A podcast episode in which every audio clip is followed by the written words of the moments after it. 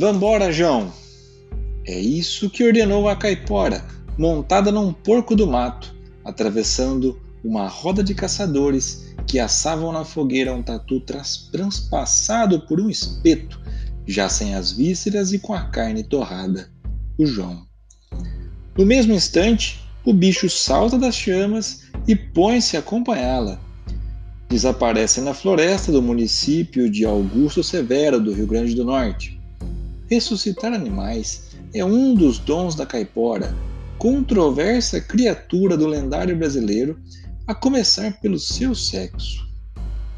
Existe tanto a versão feminina quanto a masculina, ambas bem conhecidas. A masculina é um caboclo muito forte e atarracado, com pelos bem pretos cobrindo o corpo todo, montado numa grande queixada. Sofre variações. Em Minas Gerais é o caolho, em Pernambuco tem um só pé. E já no sul é um gigante que anda rodeado de porcos do mato. Às vezes é um índiozinho animado e esperto.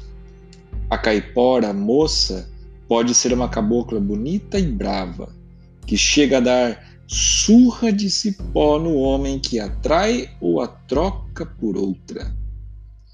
Pode ser também uma mulher negra ou uma índia coberta de pelos e grande cabeleira, com risadas estridentes e movimentos sinuosos.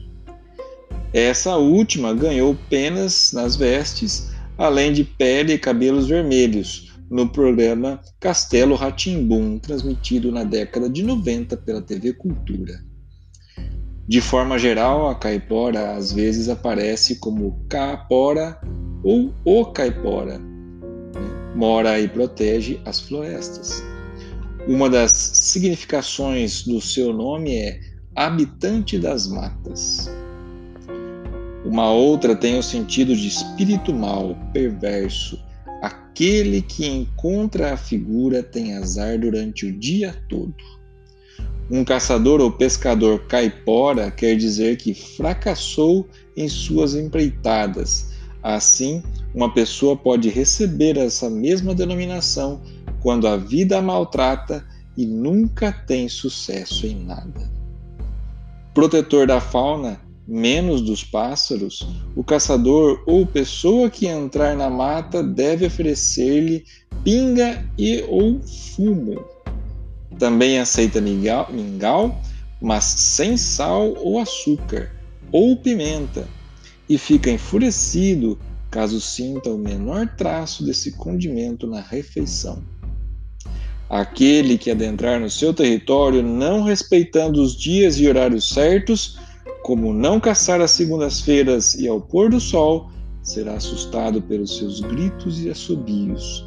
Pode ser cruelmente atacado por ele mesmo ou por outros animais a seu mando. Respeitar e cuidar da natureza é imprescindível, ainda mais com alguém protegendo ela, como ou a caipora.